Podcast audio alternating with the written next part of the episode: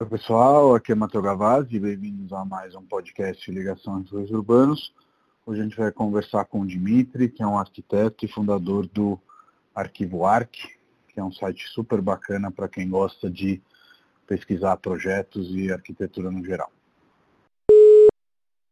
Fala Dimitri. Tudo bom?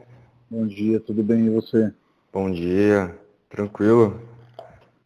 Sabe que hoje estava lembrando de manhã que a gente já foi vizinho Agora eu voltei aqui para Bela Vista, mas com certa saudade, especialmente nesse momento que a gente não pode sair de casa, de andar aí pela Vila Boarte, Santa Cecília. Como você está?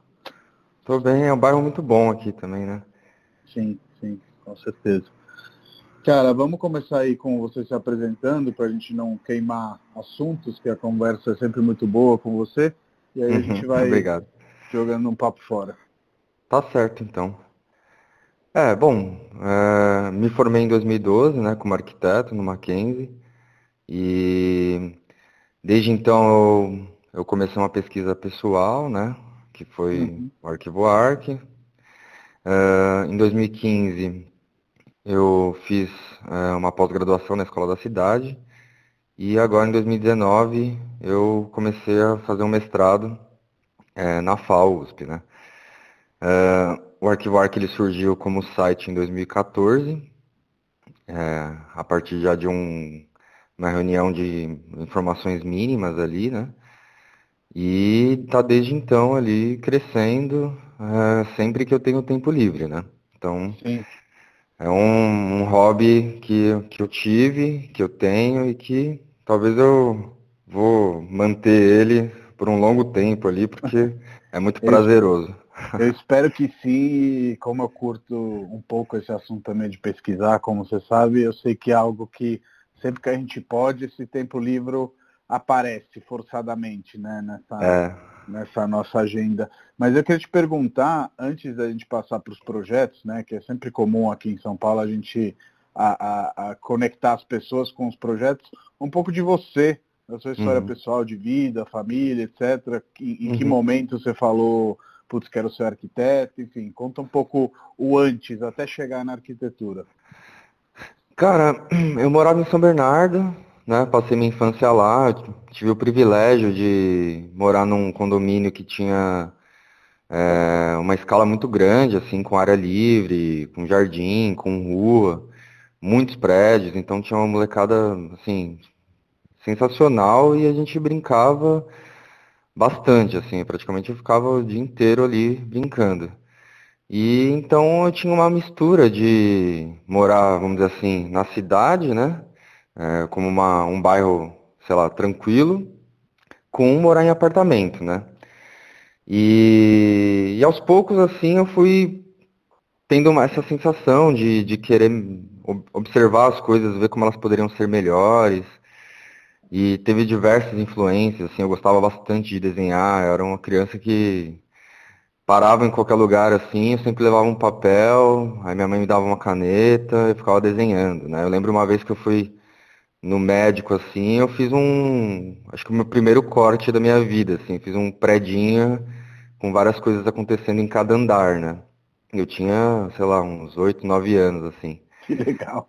É, e, e assim, não foi influência de, do meu pai, nem da minha mãe, nem nada, assim. Eles, é, inclusive, antes de- da arquitetura, uma das coisas que eu pensava que, que realmente eu ia me dar certo era no design gráfico, tanto que no ensino médio, eu estudei em escola, é, técnica, né?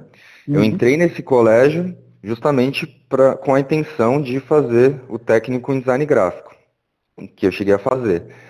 Gostei bastante e tal, e acho que foi nesse momento que eu senti essa transição, né? Que eu não, talvez não ia querer ficar só na questão gráfica, eu queria fazer algo mais eh, relacionado às pessoas, uma coisa mais eh, tridimensional, vamos dizer assim, né?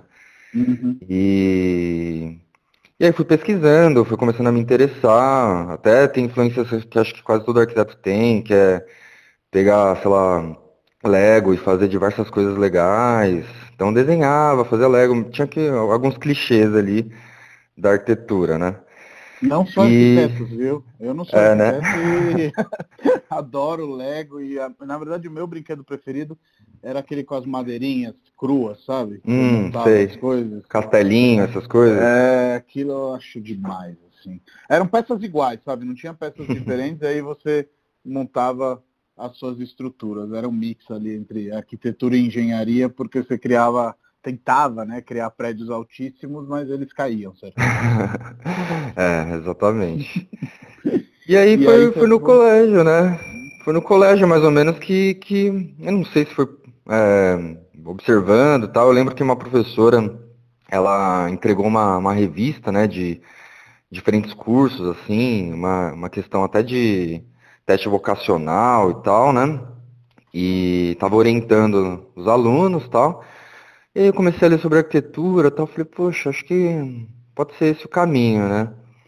E, e juntou diversas coisas que eu já gostava, assim. Foi impressionante, assim, como encaixou é, uma profissão, assim, um, um, um, estudo que, que tinha tudo que eu gostava. Incluía paisagismo, que eu sempre gostei, incluía desenhar coisas gráficas, fazer mobiliário, incluía escalas grandes, né?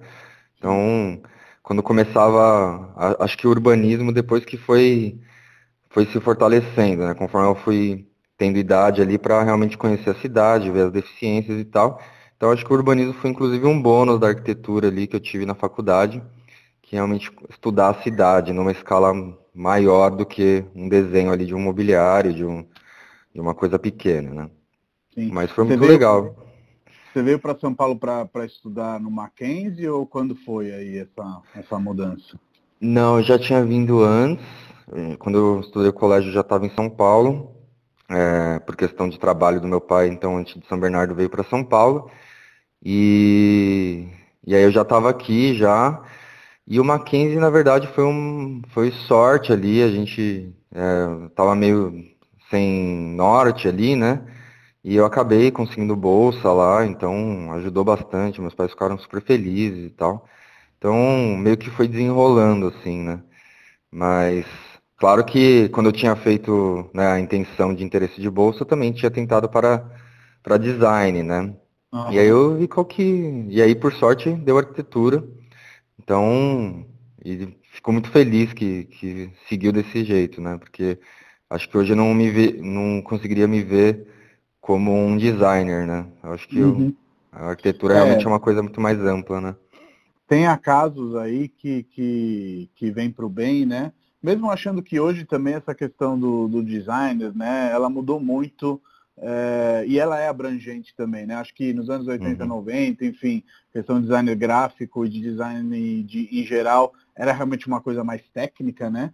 Mas uhum. hoje, com todos os assuntos ligados a design thinking, eu acho que tem ali um paralelismo entre Sim. arquitetura e, e, e, design. Mas queria te perguntar, antes da gente entrar no arquivo ARC, já que você falou nisso da nossa conversa, que você se formou no Mackenzie, depois fez uma pós na Escola da Cidade, agora está fazendo um mestrado na FAO. Um pouco uhum. do, do, do, das diferenças e das intersecções entre essas faculdades que são muito diferentes entre elas. Né? Eu, eu diria o Mackenzie é, tem sempre a fama de ser uma, uma faculdade muito prática, né? ligada ao uhum. pragmatismo, a escola da cidade numa linha mais criativa, mais jovem, mais vanguarda, digamos assim, e a FAO mais acadêmica, né? Uhum. É, eu, eu senti bem isso, né? Até curioso porque são três instituições ali, das três, duas muito tradicionais e uma muito contemporânea, né, comparado uhum. às outras. É, o Mackenzie ele traz essa carga técnica muito forte, então a gente sai lá realmente com a questão de desenho assim muito afiada, então isso é levado muito a sério e foi realmente um choque até para mim, assim, porque exige muito desenho, exige muita prática mesmo. Então é, você realmente vai ter essa base para saber desenhar um projeto bem feito, né? É, já a escola da cidade, eu acho que ela consegue, pelo menos na, na minha pós-graduação, consegue é, ampliar um pouquinho mais no lado conceitual e deixar um, é, mais equilibrado, vamos dizer assim, em relação à parte técnica em si, porque é, de fato é um, é um equilíbrio muito sensível, né? A gente pode ser excelente arquiteto desenhando excelentes plantas, mas a gente não consegue, às vezes, ter um conceito que, é, vamos dizer assim, justifique algumas ações projetuais, né? Então, quando você consegue equilibrar conceito, projeto e gerar ali uma arquitetura realmente mais, mais profunda, né? Eu acho que é muito mais rico. Uhum. No caso da, da USP, realmente é muito mais acadêmica, inclusive diversos colegas ali que eu conheço realmente têm uma liberdade é, conceitual acima, é, acho, acredito, né, mais do que a, a, questão técnica mesmo, mas não deixando ela de lado, claro, né. Então a gente tem uma amplitude, por exemplo, num trabalho de é, final de graduação, né, um TFG, é, que no Mackenzie não teria, né? Então, uma, uma dança, uma performance, uh, um conceito é muito mais forte do que realmente ter um edifício ali construído. Então, são, são três linhas realmente muito, muito distintas e, e acho que é muito legal, assim, eu ter a condição de experimentar essas, essas três práticas ali, né? É claro que todas têm os seus, seus defeitos, têm os seus é, benefícios. E acho que ter esse privilégio de passar pelas três assim, tá, agora é, como mestrando, eu acho que, que me dá essa condição de realmente observar o que, que, o que em cada uma né, eu consigo extrair de melhor, né? Isso é bem legal. Eu fiquei, fico muito feliz, assim, né, de ter condição de, de seguir essa, por essas três instituições ali. Cara, eu acho esse pensamento fantástico porque lá atrás, quando é, é, eu tinha 18 anos, eu tinha que escolher alguma coisa, eu acabei errando as duas primeiras faculdades e depois na terceira, que isso foi no espaço de um ano, né? Fiz um semestre um, um semestre outro, e aí eu parei e falei, cara, é realmente difícil essa coisa de escolher alguma coisa quando a gente tem 18 anos, então eu vou escolher é, abrir a minha cabeça e eu fui para ciências políticas naquele momento, com direção em relações internacionais, não porque eu quisesse, quisesse virar um, um, um, diplomático, muito longe disso, nem um político, nada disso, mas porque uhum. eu olhei a grade e falei, cara, tem um pouco de tudo. Então, uhum. tipo, é isso que eu vou fazer agora, vou abrir minha cabeça, eu entendo que a faculdade ela tem muito a ver é, com isso, mais do que pensar imediatamente naquilo que você vai trabalhar, e a sua experiência em três frentes tão diferentes, eu acho que é o máximo, né? Não tem uhum. coisa mais enriquecedora e acredito que o seu depoimento vai muito de, de encontrar isso. E aí, nessas andanças, né, é, desde 2012 até hoje, é, você fundou o Arquivo Arc, foi isso mesmo? Você é, eu sempre que a gente se encontrava na Santa Cecília, os dois olhando para cima. Então nós somos essas é. pessoas que ficam andando olhando para os prédios, né? Foi assim que nasceu o Arquivo Arc? Olha, o embrião dele, eu acho que o embrião dele realmente foi durante a faculdade, né? Principalmente numa matéria que eu tive, onde a gente tinha que fazer uma maquete de um projeto uh, de uma residência, né? Era uma matéria que cada, cada aluno tinha que fazer, escolher um, é, na verdade era dado um, um, projeto e tinha que fazer uma maquete e realmente estudar sobre esse projeto, né? Então é, foi bem interessante. E aí o projeto que eu tinha caiu na, na minha mão era um projeto do Milan, né? Barjas Milan. E esse projeto não tinha informações na internet, né? Então isso era mais ou menos no meio da faculdade eu tive uma enorme dificuldade, assim, de achar esse projeto. Eu estava desesperado porque eu tinha que entregar a maquete e eu não tinha o desenho da planta. E aí eu descobri, uh, pelo site da FAO, uma, uma dissertação do Matera, que é sobre o Milan, que tinha esse projeto, porque era um projeto, depois eu fui me aprofundar, era um projeto que não tinha sido executado. Então era. estava só em planta, né? Inclusive foi engraçado, porque eu fiz a maquete e ela não ficava em pé, porque eu seguia as escalas lá de, de estrutura e às vezes não tinha sido feito o projeto estrutural da casa, então era uma prévia, né? Então não tinha como a casa ficar em pé porque o dimensionamento da estrutura estava errado, mesmo em escala. E, e aí foi comecei a perceber, putz, as informações eram muito separadas, você tinha uma grande dificuldade de, de encontrar um autor de um projeto, tinha os clássicos ali, né, dos caras, que, que, na faculdade todo mundo já sabe, uh, Paulo Mendes e tal, mas de outros arquitetos que eu não tinha nem ouvido falar do Milana até então nessa matéria, é, não tinha um acesso tão, tão fácil, né, o caminho para encontrar essas informações. Então, sobre um determinado projeto, às vezes você tem ali, para completar uma, vamos dizer assim, uma ficha técnica, é, você tinha que pegar ali três, quatro dissertações, teses, sites, é, para realmente reunir ali um mínimo de informações sobre tal projeto. Né?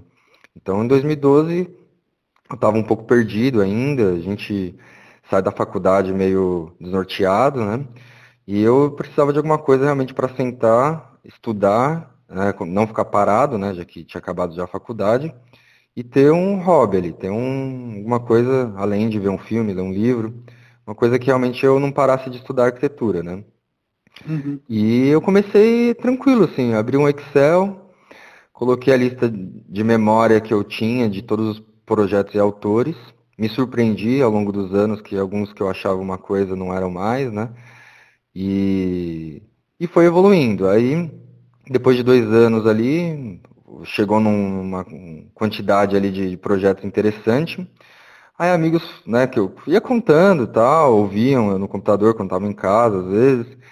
Aí eles falaram, por que, por que você não faz um site, né? Eu falei, é, porque eu nunca, nunca fiz um site na minha vida, né? Não tenho a mínima ideia de como fazer um site, né? E aí comecei a fazer, abri lá um editor de sites né, online e comecei a tentar, assim. Então, aí foi uma coisa paralela, né? Porque eu tinha que pesquisar sobre o arquivo ARC e pesquisar sobre fazer site, né? Então foi um momento meio, meio tenso, assim. Mas aí cheguei num ponto que dois amigos viraram e falaram, ah, eu consigo te ajudar nisso que você precisa, que também está muito corrido para todo mundo. E aí para colocar no ar, né? Então, uh, aí deu certo. Aí fiquei muito feliz. Então. Eu ia te yeah. fazer é, uma pergunta exatamente sobre isso porque de um lado me parece que o conceito do arquivo ARC é bem intuitivo, né? É, é, que é um arquivo e é um, um, um, catálogo né, de projetos e arquitetos. E pelo outro, é, eu sei que você tem um olhar pela estética, então eu imaginei aqui do meu lado, e agora um pouco essa história está confirmando, que foi meio que unir a dificuldade técnica, né, provavelmente de criar um site com o, o escopo, né, que era fazer hum. um uhum. arquivo. Então, certo ponto, o, o mais importante não é a grande beleza do site em, em questões é, é, é, artísticas ou estéticas, hum. e no final é, esse equilíbrio cria a beleza dele, né? Porque ele é um arquivo, no final das contas. É. Tipo, essa é a minha leitura. É, eu, eu fiz o que eu conseguia, né? Tanto que uhum.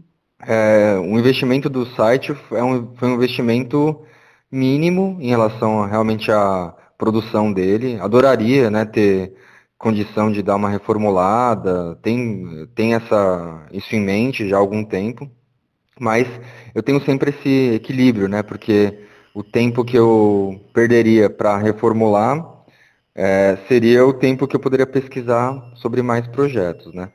Então, e, e é isso, que funciona um pouco mais ou menos assim. Eu vou descobrindo uma coisa e vou colocando. Por exemplo, um, uma das maiores vitórias, acho que pessoais, assim, foi colocar o um mapa com os pontos dos projetos. Só que eu fiquei anos para desenvolver e de uma forma simples e, e rápida, onde você consiga clicar e, e, ter os links. Inclusive ainda não tenho, ainda não descobri um jeito de colocar a busca dentro do mapa, que ainda é um, uma meta. Mas ah, eu sinto, eu acho gostoso isso também, porque eu vou descobrindo as coisas é e, e, vai né? evoluindo. É. Eu, eu, eu falaria para você, se um dia você pensar em mudar, para não hum. mudar muito, tá? Tipo, vamos ficar fiéis ao original, porque eu acho que, é, apesar dessa simplicidade que vem dessa questão técnica, ele é muito legal. É, é fácil de pesquisar, as imagens estão todas lá, então, se forem hum. mudar, que seja um 2.0 e não uma transformação, Sim, é. porque eu acho que isso é, é tá, tá, já tá legal, já tá incrível. E aí queria te perguntar exatamente sobre, sobre o mapa, que é uma das coisas que eu vi que foram acrescentadas e são muito legais. E o próprio mapa, né, nos mostra ali uma disseminação, né, dos projetos é, na, na cidade de São Paulo e é, aqui nesse mapa a gente vê uma evolução sentido sul. Não sei se você uhum. tem essa mesma Sim. percepção, mas queria te perguntar um pouco aí dessa grande conglomeração no centro, né? Onde uhum. o, os pinpoints eles acabam até se, se sobrepondo, né? De tanto projeto bacana que a gente tem e depois dessa onda crescendo para o sul da cidade. Olha, até uma coisa impressionante, né? Porque realmente a arquitetura ela segue onde dinheiro dinheiro permite, né?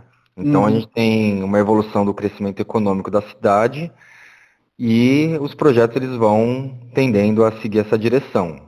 Uhum. Tanto que a gente vê, esse, isso foi uma, uma reflexão que também eu senti né, ao criar o mapa, que tem diversas áreas com pouquíssimos pontos ali com projetos de qualidade, assim, né, numa época que tinha realmente uma produção muito intensa, né? Mas realmente a gente vê então, um conglomerado ali no, no centro, aí vai subindo Higienópolis, é, Santa Cecília, Higienópolis, Paulista, Jardins, né?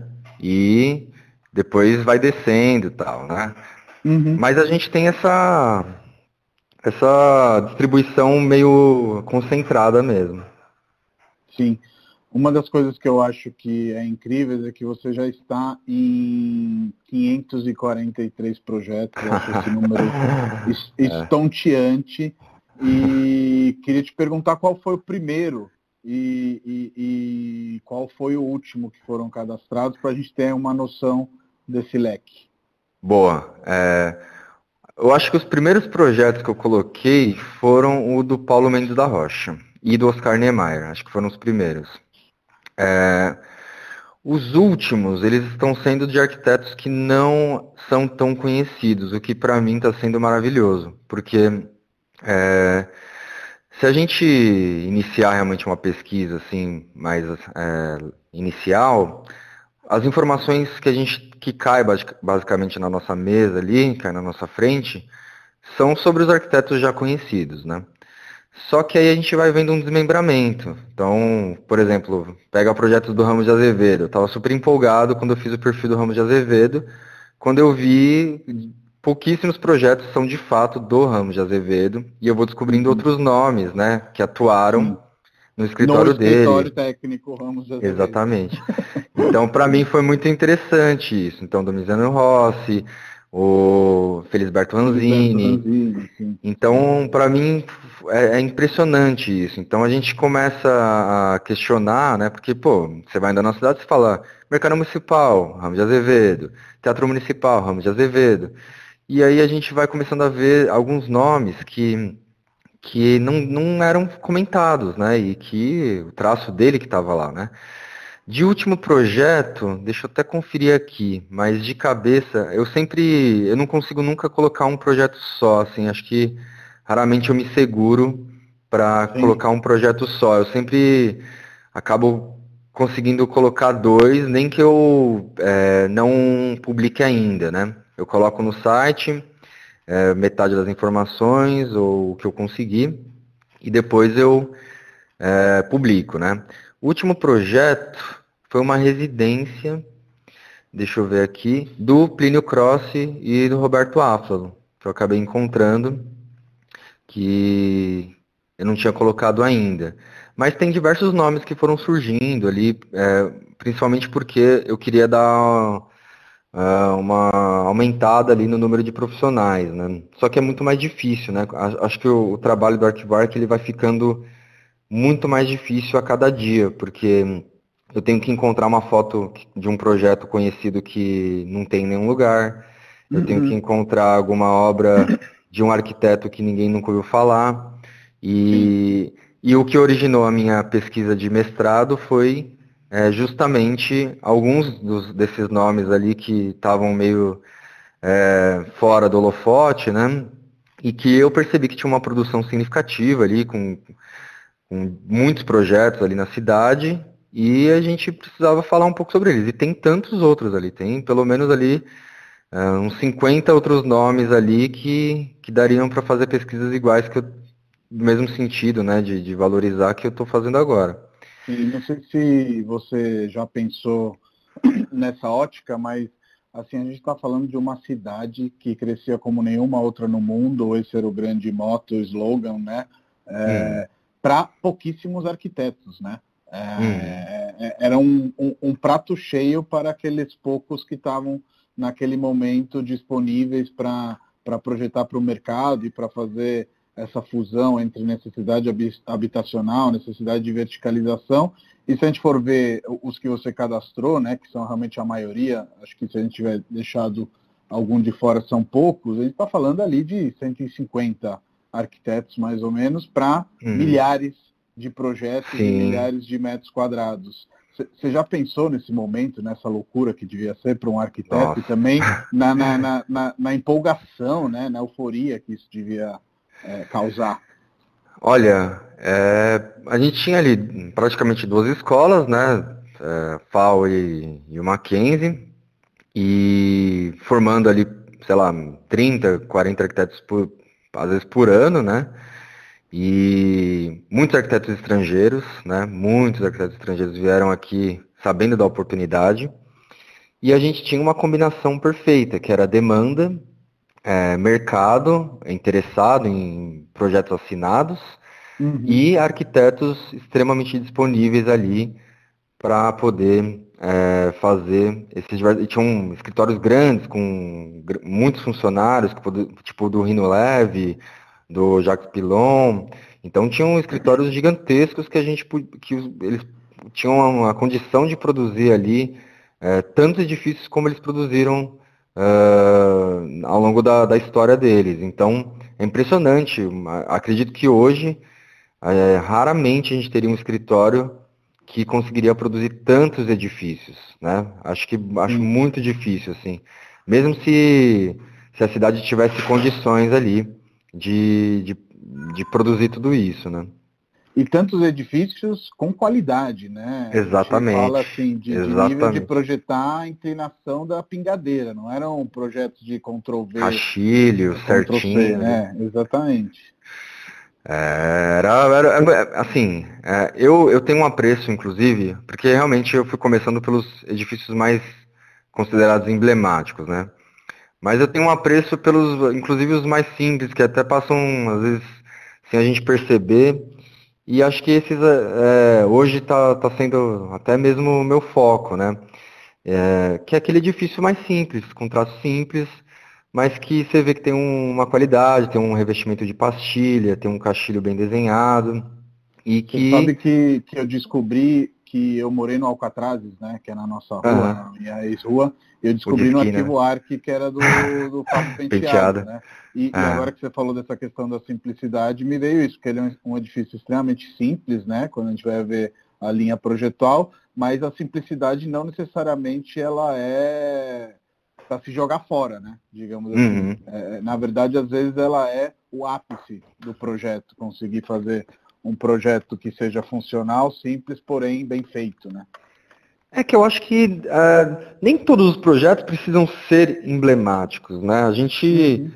tem sempre uma, uma necessidade de um bom projeto que realmente tem uma inserção na cidade, que não seja um projeto que negue ela, que acho que isso para mim é definitivo e que, o, é, por sorte, essa é uma época muito saudável em relação a projetos que que tem comércio no térreo, que tem ali um contato com, com a rua, que não tem é, muros altos ali no projeto, então você tem essa essa condição que era muito, acho que muito mais é, bonita, muito mais simpática, né, com a cidade. E, e um projeto bom para mim, ele não é um projeto que tem traços impactantes, mas é um projeto que realmente você tem uma qualidade de vida excelente, assim, né? E eu acho legal desses, desses edifícios mais simples, tipo Alcatrazes, do, do Penteado, que às vezes você mora realmente num edifício super super simples, que você não poderia viver a vida inteira nele e depois você descobre que é assinado por um arquiteto que fez projetos sensacionais ali ao Sim. longo da vida. E isso, essa é uma descoberta muito bonita, eu acho, assim, a gente é, poder saber que eles atuaram é, em projetos que realmente eles queriam expressar o máximo possível, né, sua linha projetual e os projetos que realmente atende, atendiam né, uma demanda e eles tentavam em pequenos detalhes, por exemplo, a marquise né, do Alcatraz, em balanço. Então uhum. tentar, no mínimo, nos mínimos detalhes ali, colocar a, a, sua, vamos dizer assim, seus gostos, né? Isso é bem legal, eu acho muito bonito.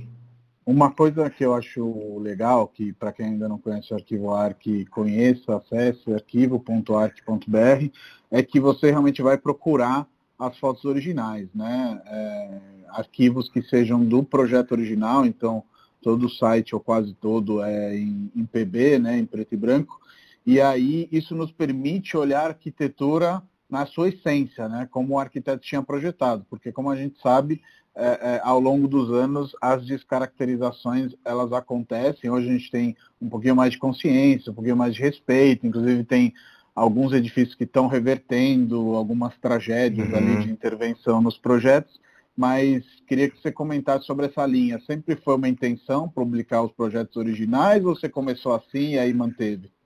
Olha, sempre foi uma intenção. E diversos projetos que eu não tinha fotos originais, é, eu colocava fotos contemporâneas e conforme eu ia, só para ter realmente uma ilustração, alguns ainda tenho isso, então eu, eu deixo em preto e branco realmente para manter a linguagem, pouquíssimos ali que eu não encontrei hoje em dia uma foto original. E quando eu encontro, eu fico muito feliz. E é engraçado que às vezes eu é, encontro uma foto de outro projeto, é, uma foto antiga de um determinado projeto, que no canto ali, do lado, na frente, tem o projeto que eu sempre quis ter antigo, né? Ou a construção de um projeto que eu sempre quis ver. Então é legal que é quase um, é um mapeamento também da cidade. Isso que você falou de ter o contexto, é, a foto antiga ela te permite isso, né? Ter, ter esse contexto. Então você vê um edifício, às vezes, modernista é, incrível ali, do lado de uma casinha eclética, que ainda estava. Que você olha no Street View depois, você vê que ela já virou um outro edifício, ou ainda se mantém. Então, as fotos antigas acho que elas é, permitem uma imersão né, da, de, do, realmente do contexto e do entorno, né? Que a cidade ela realmente é, tinha arquitetura, ela, ela era ela era para ser evidente. Acho que isso que era mais impressionante. Então você tem diversos projetos que escondem a arquitetura, né? Então Sim. você pega Teatro Cultura Artística, tem um painel gigantesco numa rua que é uma rua que nem é uma avenida, sabe? É uma sem rua, recuo, né? Sem, é, uma rua sem muito fluxo de pessoas. Então a gente tinha essa essa comunicação com a cidade assim espetacular, né? Então, uhum. por isso que o meu objetivo realmente é deixar 100% as fotos originais de construção, croquis, publica, é, publicações de jornal, né? Sim. Então a gente consegue ter esse, essa, essa imersão, acho que é mais é legal também. Eu concordo totalmente, até porque às vezes a gente passa por alguns projetos despercebidos e vê eles no site no formato original, nos faz repensar também a forma como a gente tem que andar e olhar para os projetos na cidade. Né? Às vezes uhum. estão descaracterizados, mas são bons projetos. E aí estava vendo aí que a sua lista começa com A de Abelardo de Souza e termina com o Zenon Lotufo, né, de A a Z, uhum. e que, enfim, eles são famosos por ter participado juntos do concurso do IAB, junto com uma outra galera, não só eles, mas um dos edifícios que eu é, subavaliava era o Exilda, né? Que eles uhum. construíram juntos e que eu tive a oportunidade como corretor de conhecer internamente. Aí quando eu entrei, que eu falei, caraca, olha o hall, caraca, olha a planta. E aí quando eu saí depois da visita que eu falei, bicho, nunca olhei para esse edifício, ele é incrível. Aí fui pesquisar e estava no arquivo ARC lá tem algumas epifanias que você teve pesquisando, inclusive uma coisa legal que você faz, concluindo, é que você coloca as plantas também sempre que disponíveis, né? É. Uma da. Nossa, tiveram diversas epifanias, de fato, assim. A gente é, teve um edifício, por exemplo, na Veridiana, um edifício que desde a época da faculdade eu queria saber qual é, e acho que foi ano retrasado que eu descobri o autor, sabe? Então demoram aí, sei lá, anos ali para um projeto realmente você descobrir o autor. E isso para mim acho que é muito legal, porque é, quando você procura, uma hora você acha, né? nem que seja de forma indireta. E a questão dos desenhos originais, eu acho que ela tem uma importância, inclusive é, no fato que você tem, é, citou de, de, da descaracterização. É, teve um momento, de um, me publicaram aqui, me mandaram uma mensagem uma vez de uma, de uma casa que um escritório tinha que reformar, né? Um cliente chamou o escritório para reformar essa casa. E eles acabaram vendo no arquivo ARC as fotos originais e tal, e resolveram voltar ao original. Então isso para mim é muito gratificante. Ele, o pessoal publicou, agradeceu, falou, ó, a gente achou as fotos, olha que legal, a gente recuperou é, um, uma cobertura que a gente tinha aqui, baseada nas linhas que tinha tal. Então acho que se a, a qualquer. É, a linguagem do site ser simples, ela permite, por exemplo, que uma pessoa que vai reformar, ela procure aqui, e, e por isso que eu queria melhorar, às vezes, os mecanismos de busca, e de repente o edifício que ela está lá é, morando está aqui no site, ela vê, putz, esse painel ele sempre existiu e pintaram por cima, por exemplo, né? Uhum. Vamos recuperar, vamos valorizar. E isso para mim é, é muito gratificante. Eu acho que quanto mais informações é, do original, mais a gente entende o traço do, do arquiteto. É claro que o contexto às vezes muda um pouco, o entorno e tudo mais, nada que a gente não consiga adaptar, né? Mas ter os originais acho que mostra as intenções né, diretas, mesmo porque os projetos, uh, a gente ao longo do tempo vai descaracterizando tanto que a gente nem sabe o que, que era no começo, né? E, e às vezes é muito burocrático, você tem que ir lá na prefeitura, tem que pagar e tudo mais, para poder realmente ter o original. E aí a pessoa vai lá e altera do jeito que ela quer mesmo e e não, não tem muita delicadeza, vamos dizer assim, em tentar recuperar a história. E tendo uma, uma maneira mais acessível, isso é ótimo, né? Então, é um dos outros benefícios que eu fico muito feliz ali que o site, que o Arquivark consiga proporcionar, né? proporcionar né? né? Sim, sim. Uma das suas fontes de pesquisa, eu adoro também, é o Quando a Cidade, né, do, do Martin hum. Jaio que Sim. é um cara que eu não sei como ele faz, mas ele consegue fotos antigas é, é, inacreditáveis da cidade de São Paulo e depois embaseia aí o foco de pesquisa dele, que ele também é um grande pesquisador, em cima dessas, dessas descobertas, né? Um pouco uma caça ao tesouro. Encontra uma informação e dessa informação vai esmiuçando. E aí, nesse sentido, eu queria te perguntar é, e deixar também nossos ouvintes entenderem que esse realmente é um, um, um poço sem fundo, né? Eu pesquiso também, e assim, por mais que você inicialmente tenha uma dificuldade, né? E muitas vezes tenha que caçar teses, mestrados, doutorados, etc., para encontrar informações, querendo uhum. achar, dá, né? Uhum. É, nossa, eu quando eu realmente me empolgo aqui, eu, eu olho, tem pelo menos umas 30 abas aqui da internet aberta. E, e uma, assim, eu vejo o sol nascer, sabe? Então, realmente é um poço sem fundo, porque você abre um projeto, você descobre dois, você abre os dois, você descobre e vai aumentando, quando vê, é, você até se perde no caminho que você estava, primeira aba que você abriu do primeiro projeto que você queria completar, você acabou esquecendo e você está num décimo projeto ali que você foi descobrindo e isso é espetacular. Né? Eu, acho que é, se tivessem ali várias, vários outros Dimitris ali, com certeza eles, esse site ele teria aqui pelo menos mil projetos já, já adicionados ali. Porque é muito louco isso. A gente.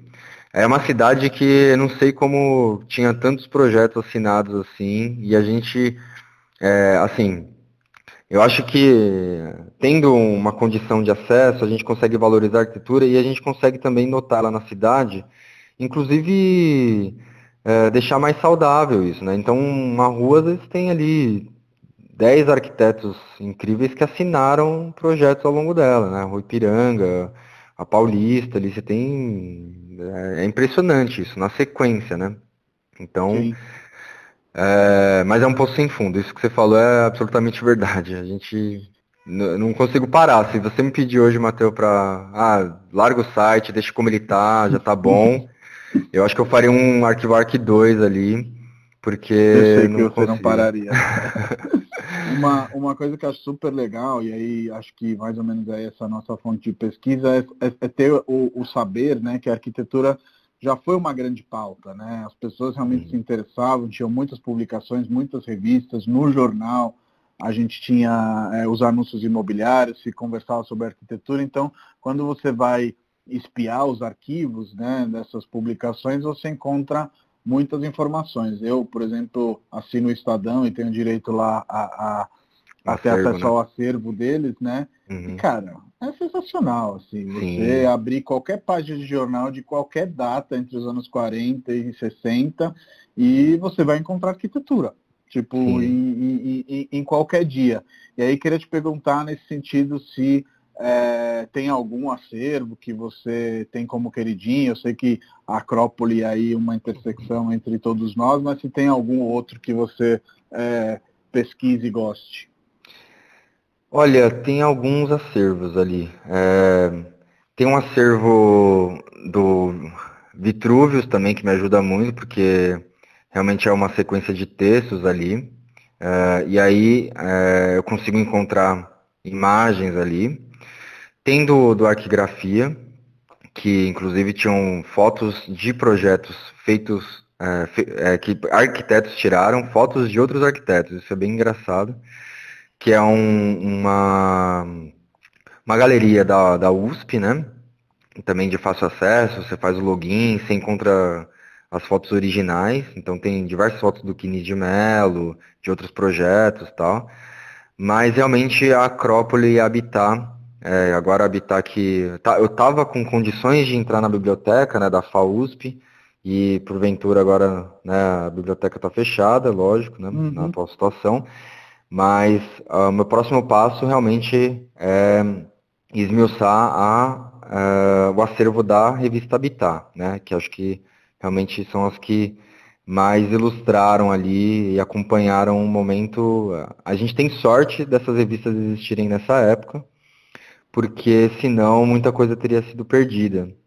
E a gente estava conversando bastante de edifícios ali que foram assinados, mas tinha posto de gasolina que era assinado. Então, coisa que hoje é impossível, né? Então, a gente tem um, tinha uma realidade totalmente diferente. A arquitetura realmente ela estava inserida como, como uma, uma questão principal. Então, para hoje ter um posto de gasolina assinado por um Oscar Niemeyer, por um Oswaldo Correa Gonçalves ali, é impossível, né? Então a gente era uma realidade assim que eu espero que, que um dia volte ali, né?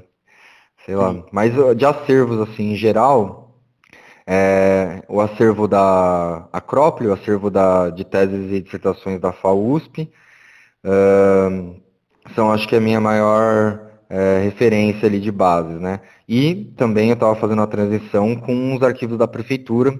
É, por sorte, o mestrado me também trouxe esse benefício, né, de poder, como pesquisador, ter acesso a originais. Uhum. Eu quase chorei vendo projetos originais do, do, dos arquitetos que eu estou pesquisando, assim, umas folhas que tinham, sei lá, dois metros por um, sabe? E Sim. você vê ali, é, tocar um projeto como esse, assim, é, para mim foi uma sensação muito, muito boa, assim. Que inclusive eu vou, é, assim que possível, adicioná-los no, no site. Mas esses são os acervos. Então, os caminhos próximos da, do arquivo ARC realmente vai ser a revista Habitat e a pre, arquivos da prefeitura.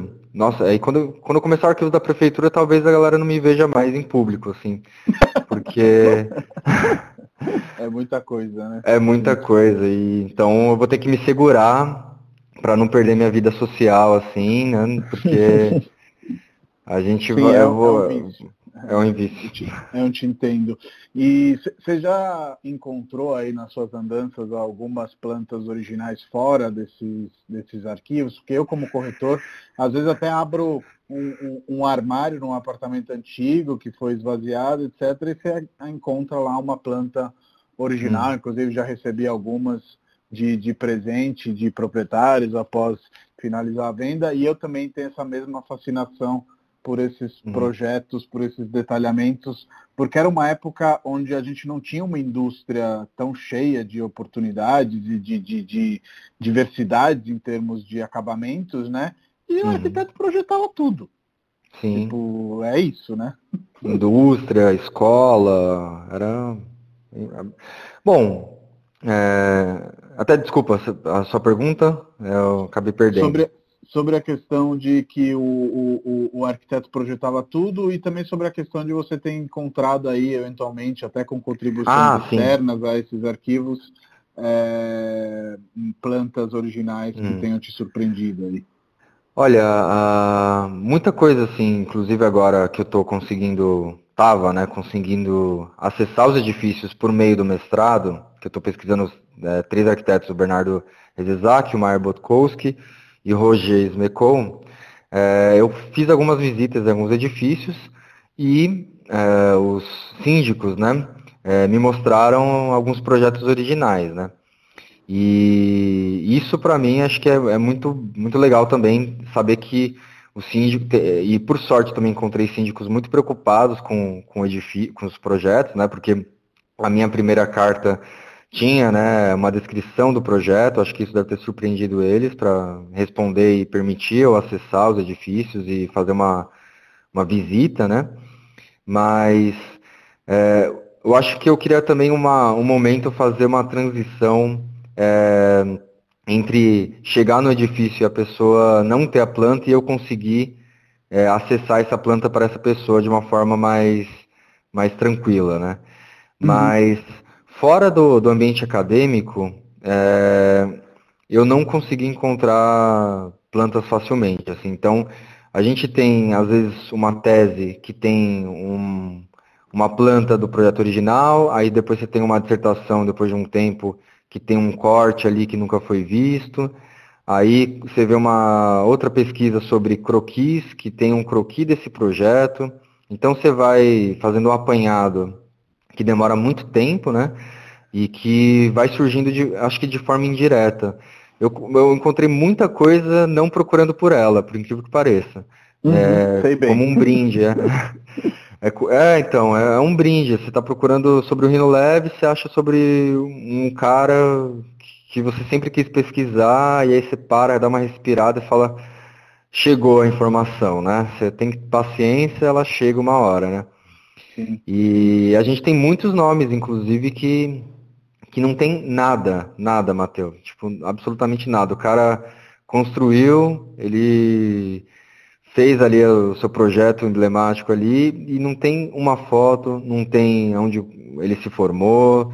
Uh, isso eu acho meio assim inadmissível, vamos dizer assim. Então, eu acho que também o caminho vai ser esse, começar a tentar encontrar é, familiares, né, acervos familiares, porque até, às vezes nem a prefeitura tem, né, algumas coisas, fotos antigas, essas coisas, a prefeitura realmente não, não teria e começar a agregar esse, esse acervo por meio dos acervos familiares. Então, por sorte, é, dois dos três arquitetos que eu estou pesquisando no mestrado possuem já acervo, um deles tem acervo na FAO, que nunca foi mexido, né, até o, o acidente que teve lá do incêndio.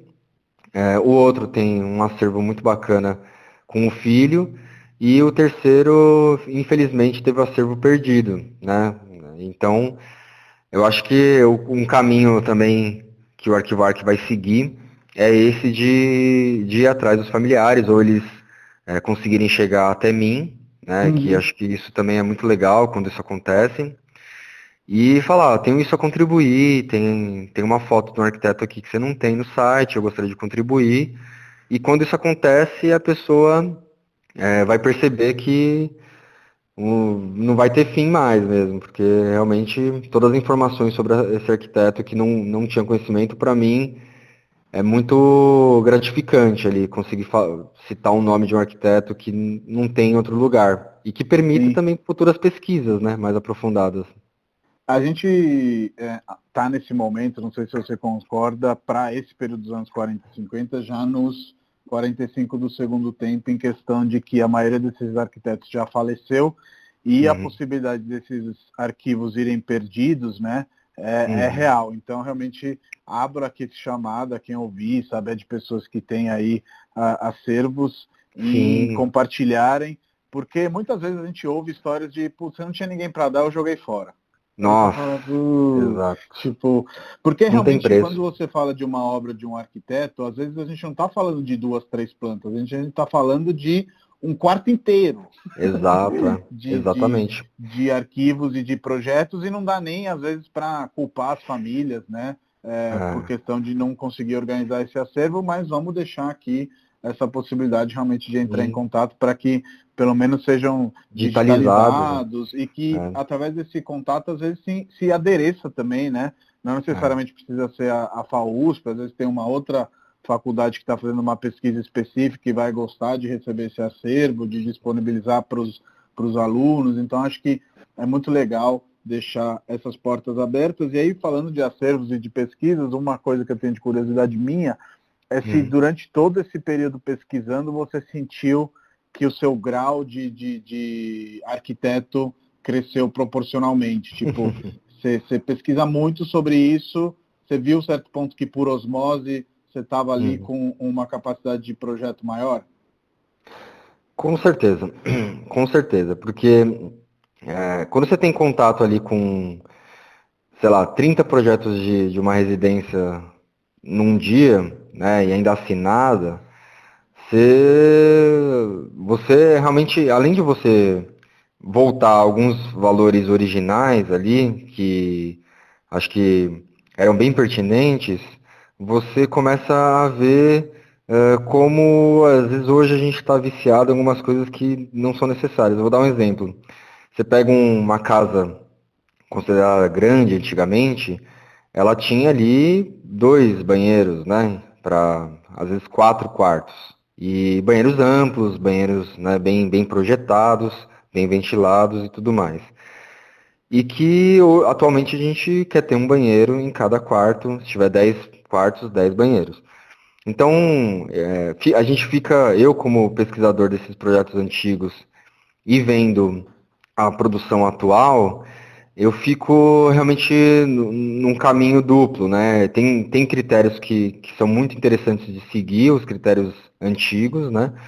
E eu acho que o principal que me deixou mais sensível realmente foi é, como esses projetos, eles, é, além de se comunicarem com a cidade, é, eles valorizavam a arte, né? E isso é uma coisa que hoje foi esquecida completamente. Então você tinha uma casa, tinha uma escultura de um artista. Você tinha um edifício, tinha um painel ou uma escultura de um artista.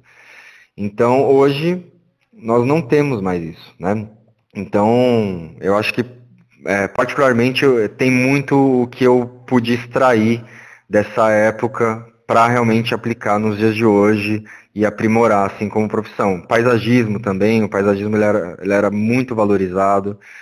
Então a gente tinha uma reunião de artes, né, de, de mecanismos artísticos ali que, que faziam um projeto ser muito mais completo, né, e não só você entrar e, e ter lá os ambientes e tudo mais.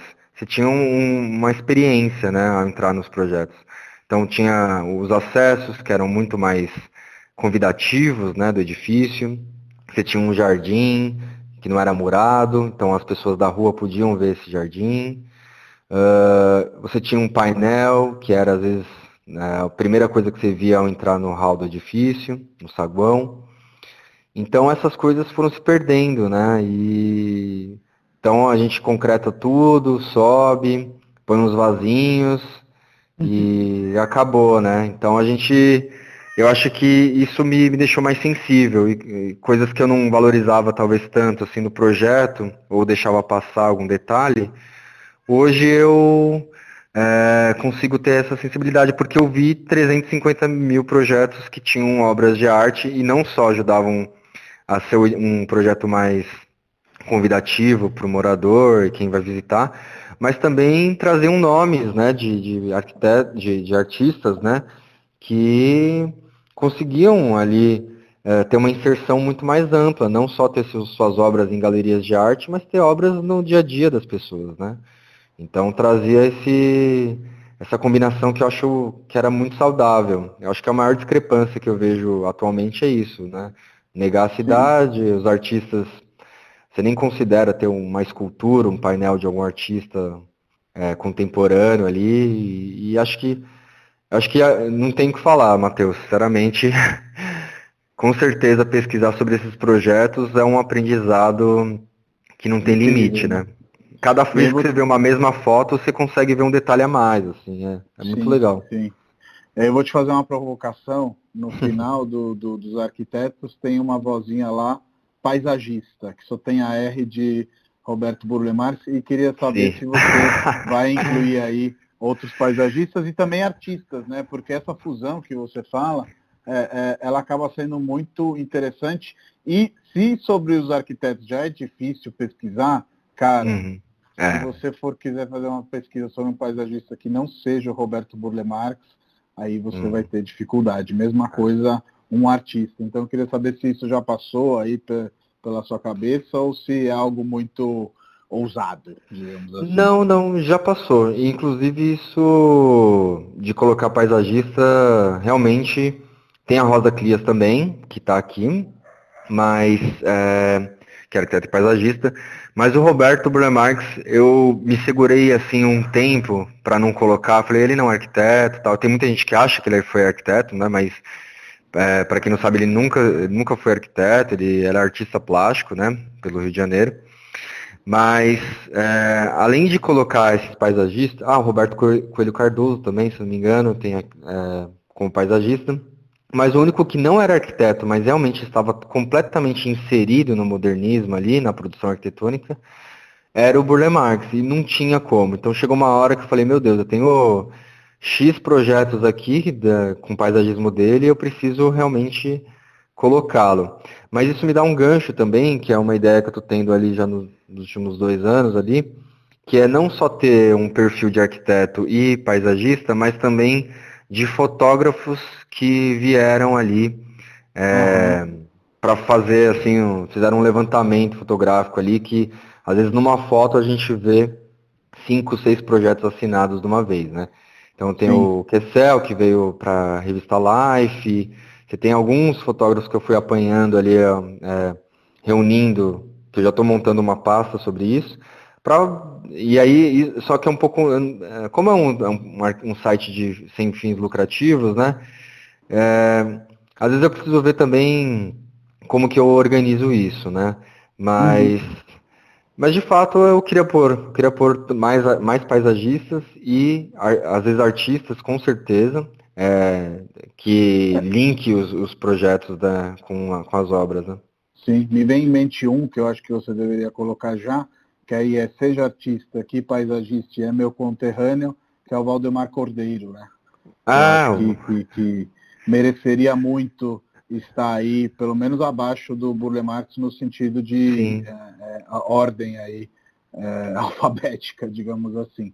Uhum. Mas é, são muitos, né? A pesquisa é incrível, você falou dos fotógrafos, é, da questão. Também temos Otto Stupakov, né, que fez coisas lindas sobre a cidade. Não só exatamente fotos é, é, arquitetônicas, né, mas tem fotos ali da cidade de São Paulo que são muito legais. E aí, para terminar o nosso podcast, queria que você fechasse aí com um conselho para um jovem pesquisador, Dimitri. Uh, ter paciência, acho que esse é o maior conselho. É, porque realmente quando você começa uma pesquisa você é muito ansioso em encontrar as informações e tem um perigo nisso, porque quando você é ansioso, você às vezes coloca uma informação que não foi muito apurada. E eu tô eu tô realmente sempre revendo os projetos, né, que eu publico para ver se realmente as, todas as informações estão corretas. Então, é, obviamente, no começo você vai encontrar diversas fontes que citam uma determinada informação, mas que não significa que é a informação correta. Então, a minha sugestão sempre é não parar de pesquisar sobre um mesmo assunto, porque é, sempre você pode surpreender. Então, às vezes, um projeto que você achou que era de, um, de tal ano, depois de um longo tempo, você vai descobrir que o arquiteto fez esse projeto junto com outro uns dois anos anterior, anteriormente, uhum. né? Então eu acho que é isso. Eu, eu não paro de pesquisar sobre as mesmas coisas que eu já pesquisei. Porque sempre, ainda mais agora que a gente tem esse benefício da internet, então muita gente pega uma foto antiga, digitaliza, põe num blog, e aí de um dia para o outro, essa, essa mesma foto que aparece, ela pode também sumir. Então tem que ser, às vezes você tem um time ali até complementem muito mais do que é, tá atualmente, né? Então a minha grande dica, que é uma dica que eu dou para mim mesmo, é, é não parar de pesquisar sobre as mesmas coisas, né? Porque é, não para, né? Sempre você vai achar mais informações ainda. Não só não para, como erros acontecem, né? Sim. Então, às vezes, uma, uma atribuição pode estar errada e a gente não tem que achar que tudo que está na internet é verídico. E também uhum. lendas são é, iniciadas, né? Outro dia eu estava lendo é, um, um, texto do Vitruvius, onde o Martin Jair também participa, é, falando dos arcos ali do, do, do Jango, né, no Bexiga. Ah, é, e uma das lendas que ele desvendou é que em vários é, artigos, enfim, até pesquisas e tudo mais, falava-se que os tijolos ali eram tijolos que tinham sido trazidos da Itália, trabalhados por mestres italianos e não sei o que, não sei o que. E ele achou uma informação ali num jornal, né? É, as licitações eram publicadas nos jornais, onde a compra desses tijolos tinha sido feita de uma fábrica brasileira, uma como outra. Então você vê como, às vezes, ali estava falando Sim. que os tijolos eram italianos, os mestres italianos, toda uma lenda. Os caras falaram, não, mandaram construir ali um, um, um muro de arrimo que depois acabou, né? é, é, acabou sendo é, trabalhado pelos italianos no sentido do bairro, né? Mais, uhum. mais macro.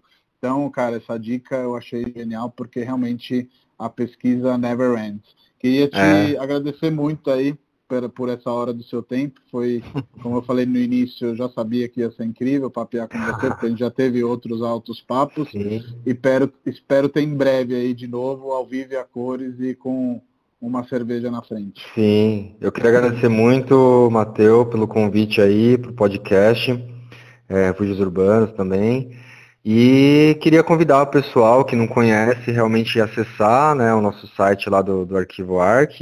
É uma pesquisa realmente muito assim profunda e tem um valor muito importante ali pessoal para mim e contribuir, trazer é, sugestões, correções que, que vierem a aparecer e eu estou super aberto, me manda uma mensagem, é, segue no Instagram e, e assim, as coisas sempre evoluem, né? Então, é, o que você falou, né, Matheus? É, se eu, se eu for mudar não vai ser para uma coisa muito diferente, mas realmente, quanto mais informações, sugestões, é, melhor. melhor, com certeza. Eu estou aqui para isso. E a pesquisa, ela simplesmente reúne o máximo de informações que eu consigo encontrar. Então, vocês conseguirem, né, quem está ouvindo aí, mandar informações, às vezes seu, seu avô era um arquiteto, tem ali uma foto antiga, me manda, me conta a história que eu coloco no site, porque é, na verdade agora o foco realmente é encontrar essas pessoas, esses personagens aí que atuaram na cidade e que realmente não foram comentados até então, né? Sim. Eu sei que é bem complexo do ponto de vista dos direitos autorais, mas vou encerrar te deixando uma provocação, que se você conseguir as permissões, eu te ajudo a fazer desse trabalho um livro, a gente monta ah, que legal. Um, financiamento coletivo e, e tenta Show fazer isso é, acontecer. Porque a maioria uhum. das imagens vem de outros acervos, vem de lugares, então Sim. é complexo montar um projeto, ah. até porque quando se trata de livro, é, é, a maioria dos acervos entende eles como projetos comerciais e, e, e, e quer cobrar. Mas na uhum. verdade, uhum. às vezes num, um livro, por mais que ele é vendido, ele é vendido para ele ser realizado e não para ganhar Sim. dinheiro. Exatamente. então, é. se, se a gente conseguir resolver essas questões, eu acho que fazer desse trabalho um tomo seria muito legal. Sim, nossa, muito legal a ideia. Agradeço demais, Matheus. E vou, vamos correr com isso, vamos, né? As coisas vão se desenrolando, né? Com certeza. Mas agradeço Obrigado demais o convite, viu? Valeu, grande abraço. Valeu, abração. tchau. tchau. tchau.